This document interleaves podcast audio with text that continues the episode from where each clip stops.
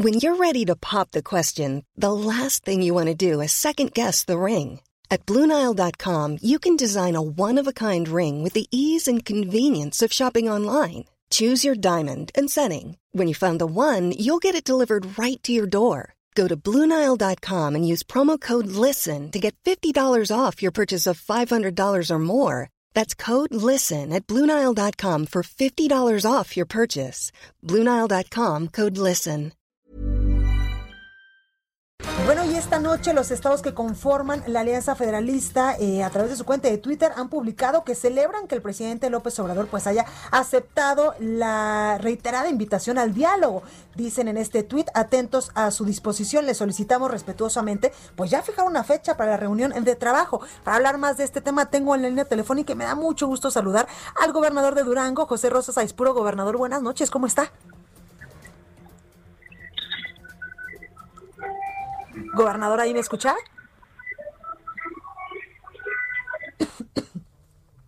Creo que tenemos un pequeño problemita con la comunicación del gobernador José Rosas Aispuro, gobernador de Durango, quien él pues también forma parte de esta alianza federalista.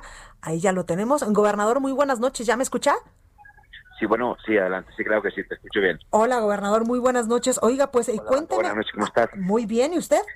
Bien, gusto en saludarte, muy bien. Oiga, gobernador, pues ustedes ya le dijeron al presidente que gracias, gracias por haber aceptado eh, pues esta reiterada invitación al diálogo y que ahora pues ustedes están atentos y a su disposición ya nada más para que fijen la fecha. A ver, creo que es una muy buena señal, creo que el diálogo es lo que nos puede ayudar a, a tener mayor capacidad para resolver los problemas que, que tiene la, la gente y creo que mm, la la decisión la decisión presidente de, de, de, aceptar un diálogo me parece que es bueno para todos, es bueno para no solo para nuestras entidades, sino bueno para el país.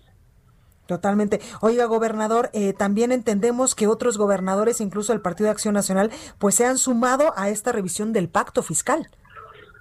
Mira, yo creo que ha habido confusiones en eso. En, hay quien dice, a ver, es que quieren salirse del pacto federal. No, a ver, eso es imposible. Eso, como lo dijo el señor presidente ayer por la mañana, eso no es, no es, no es, no es factible claro.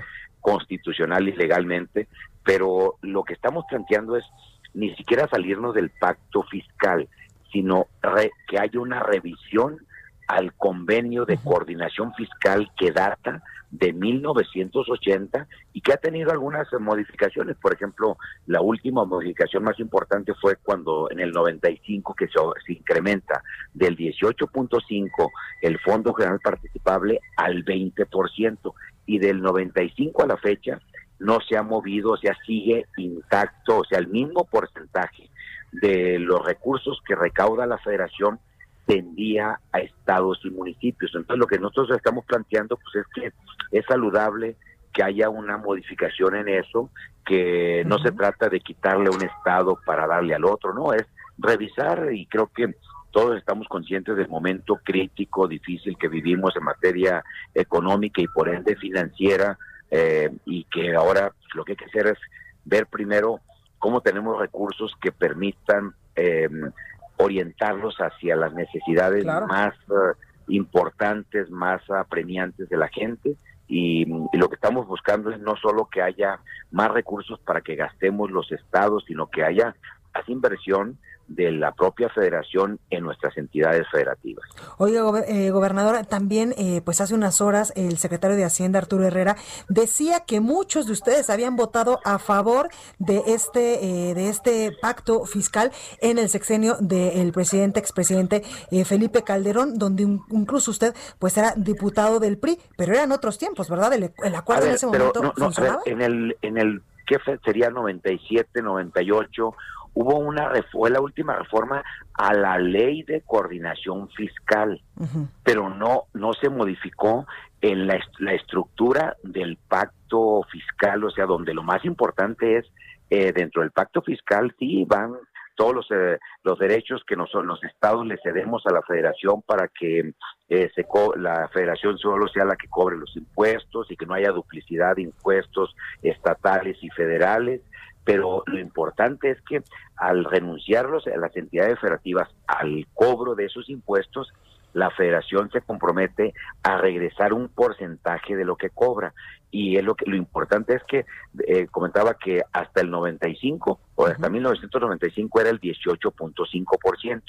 A partir de esa fecha se aumentó al 20 y en el 97 o 98 que hubo esta reforma a la ley de coordinación fiscal, pues fueron cosas mínimas, o sea, solo benefició esa reforma a, a las entidades algunas entidades y la mayoría de las entidades o perdieron o quedamos mm, prácticamente igual, ni nos afectó ni nos benefició, y hubo algunas entidades que en función se le dio preferencia que a la población y no al grado de marginación y a lo que aporta cada entidad. Esa fue la reforma del 97, 98, pero que no tiene que ver con el fondo. O sea, el, yo diría que la reforma de fondo se hizo en 1995, la del 97-98 fue una reforma más marginal, pero esa no es el, esta data de 1980, no fue con Calderón, fue realmente con muchos años atrás, desde el gobierno del presidente López Portillo, cuando se crea el Sistema Nacional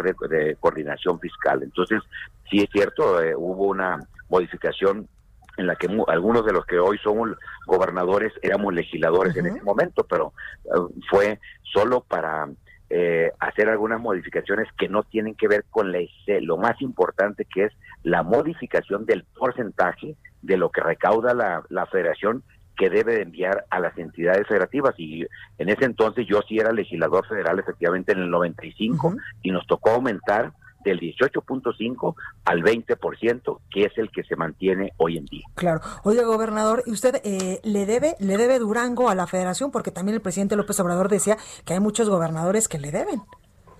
Mira, a, veces eh, las, las cuotas que corresponden, por ejemplo, al, al, pago a los servicios de, de, de, educación, de, perdón, de salud o de pensiones, eh, se le deben al ISTE, o sea, a veces eh, no se paga con la, el, no, se está totalmente al corriente, puede ser, ser que haya entidades que que deban o que debamos, pero son cuestiones que no tienen nada que ver con, con otros eh, programas, o sea, no debemos de programas, sino son a lo mejor de cuotas que le corresponden a las entidades eh, pagar y que no las eh, no están totalmente al corriente. O sea, puede ser cierto, eso es cuestión de revisar, es un tema que, que a veces no debe, no necesariamente es la entidad o sea, el, gobierno, el, ejecutivo estatal, sino puede ser cualquiera de las instituciones ah, que están en una entidad, puede ser una universidad pública, o sea, cualquier institución de una entidad, no necesariamente a cargo de los ejecutivos estatales. Ok.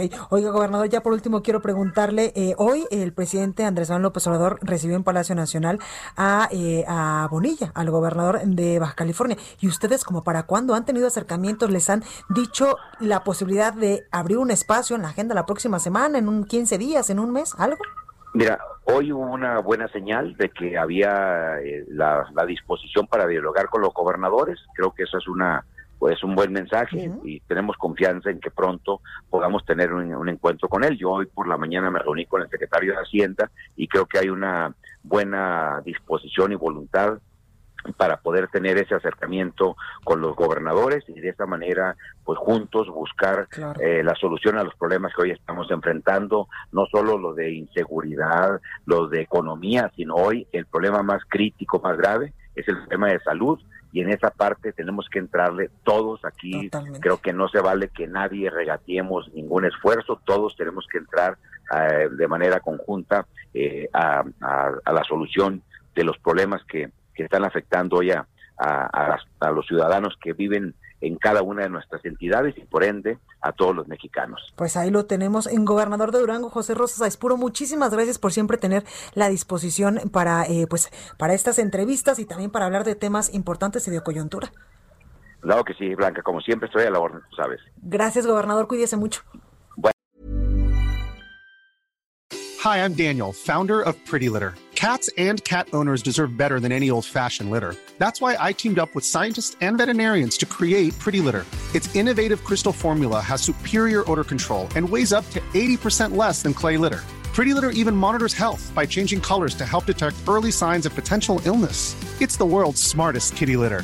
Go to prettylitter.com and use code ACAST for 20% off your first order and a free cat toy. Terms and conditions apply. See site for details.